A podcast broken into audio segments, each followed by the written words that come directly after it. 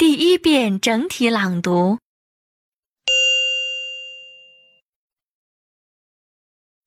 The United States Federal Reserve, the country's central bank, has said that its main interest rate is likely to remain exceptionally low until at least late 2014.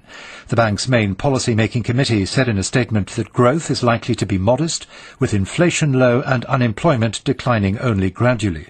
The statement was read out by the chairman of the Federal Reserve, Ben Bernanke. To support a stronger economic recovery and to help ensure that inflation over time is at levels consistent with our statutory mandate, the committee expects to maintain a highly accommodative stance for monetary policy. In particular, the committee decided to keep the target range for the federal funds rate at 0 to 1 4 percent and currently anticipates that economic conditions are likely to warrant exceptionally low levels for the federal funds rate at least until late 2014.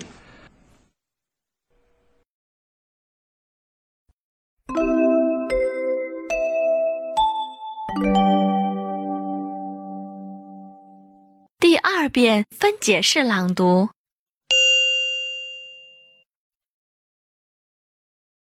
The United States Federal Reserve, the country's central bank,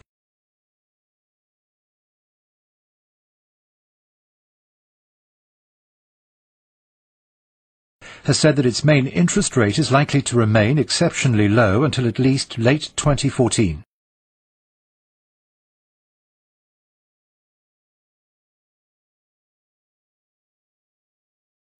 The bank's main policy-making committee said in a statement that growth is likely to be modest,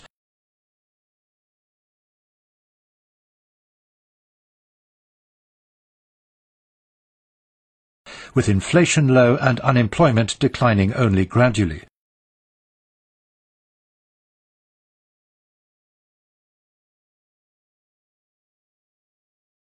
The statement was read out by the chairman of the Federal Reserve, Ben Bernanke.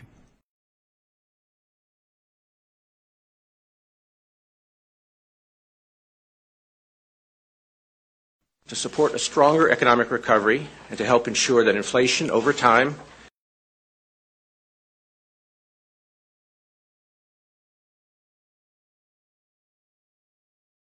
is at levels consistent with our statutory mandate,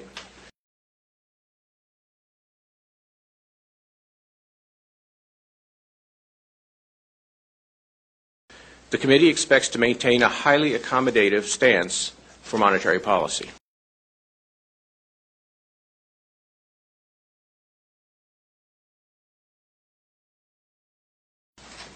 In particular, the committee decided to keep the target range for the federal funds rate at 0 to 1 4 percent.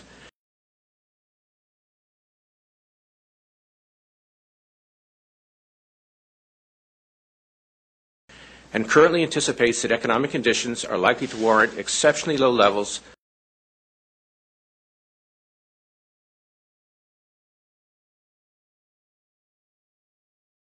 for the federal funds rate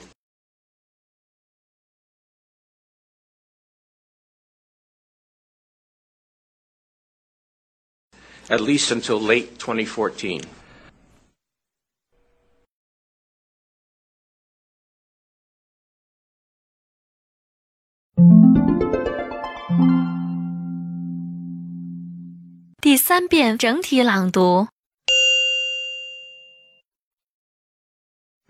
The United States Federal Reserve, the country's central bank, has said that its main interest rate is likely to remain exceptionally low until at least late 2014. The bank's main policy-making committee said in a statement that growth is likely to be modest, with inflation low and unemployment declining only gradually. The statement was read out by the chairman of the Federal Reserve, Ben Bernanke.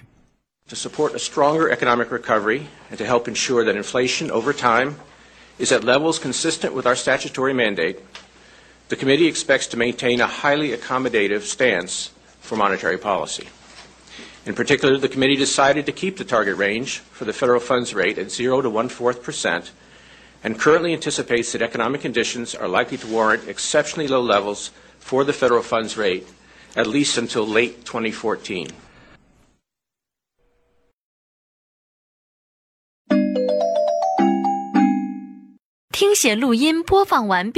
请用两分钟的时间将刚才听写出来的内容检查核对一遍。